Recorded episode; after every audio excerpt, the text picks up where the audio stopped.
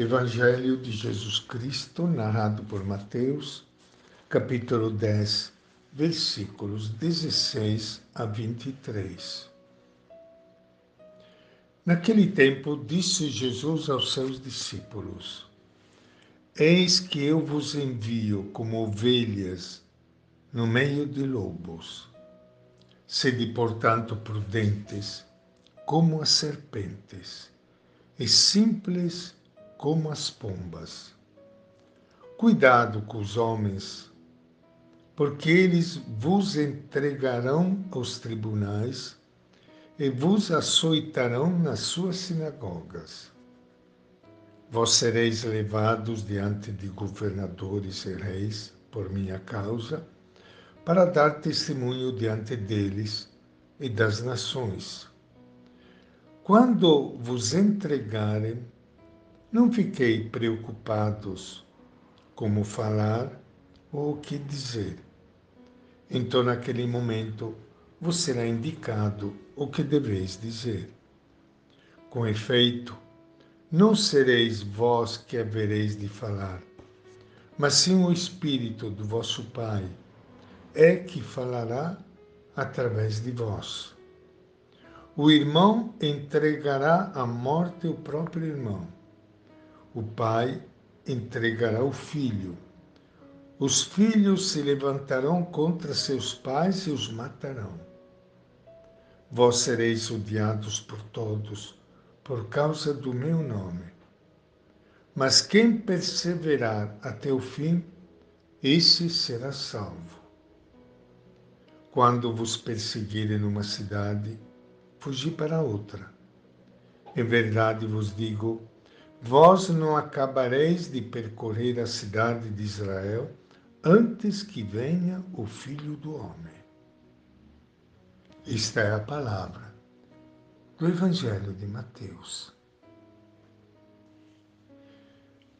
Minha saudação e meu abraço para todos vocês, irmãos e irmãs queridas, que estão participando hoje do nosso encontro com o Evangelho de Jesus de Nazaré. E tão bom nós estarmos juntos, ouvindo a palavra do nosso Mestre e nos alertando e dizendo para todos nós que seguir a Ele não vai ser fácil. Não pense que ser seguidor de Jesus é um mar de rosas.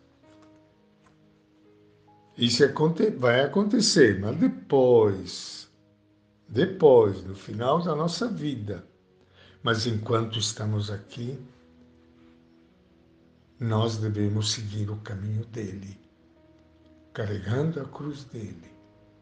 Por isso que Mateus traz aqui uma série de problemas e dificuldades. Problemas e dificuldades específicas das comunidades daquele tempo que foram perseguidas, que tiveram que fugir, até criando criando problemas dentro das próprias famílias. Aliás, coisas que podem acontecer hoje também, que por causa do projeto de Jesus se cria inimizade entre as pessoas da mesma família.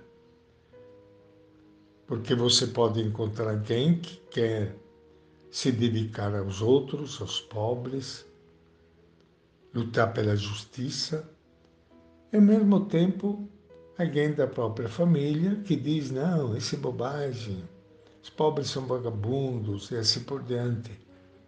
De modo que esses conflitos nós podemos encontrá-los em todos os períodos do ano, em todas as épocas. A missão dos apóstolos vai abalar as bases da sociedade injusta. Por consequência, vai desencadear também as perseguições. Pessoas aferradas ao poder e à vida luxuosa considera inimigos os que lhes aponta as injustiça.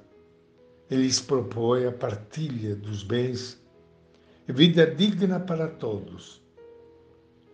Jesus alerta seus discípulos a tomar cuidado com esses lobos prontos para o ataque. São perigosos e traiçoeiros.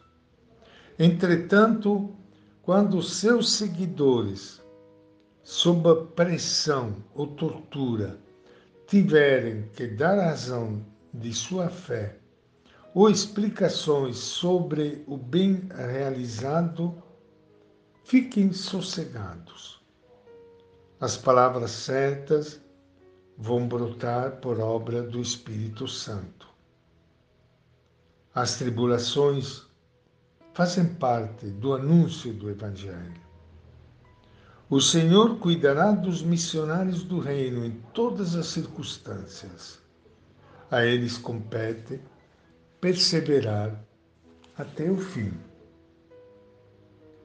O texto fala de dois tipos de perseguição.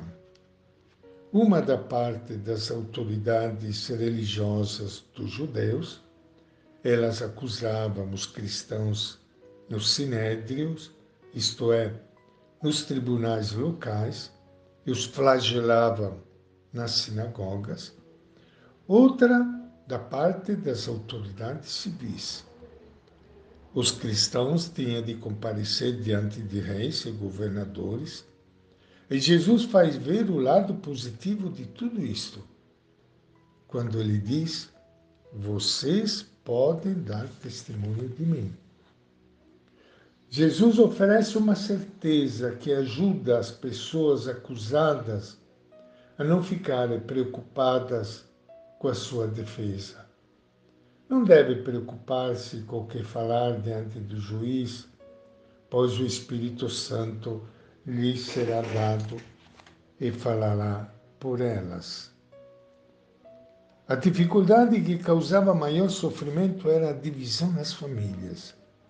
Por exemplo, a mulher aceitava Jesus como Messias e o projeto dele, e o marido não. Um filho ou uma filha entrava na comunidade e os outros não. Em vez de paz, Jesus parecia ser causa de guerra. As brigas e discussões chegavam a ponto de o pai deserdar o filho e a mãe expulsar a filha.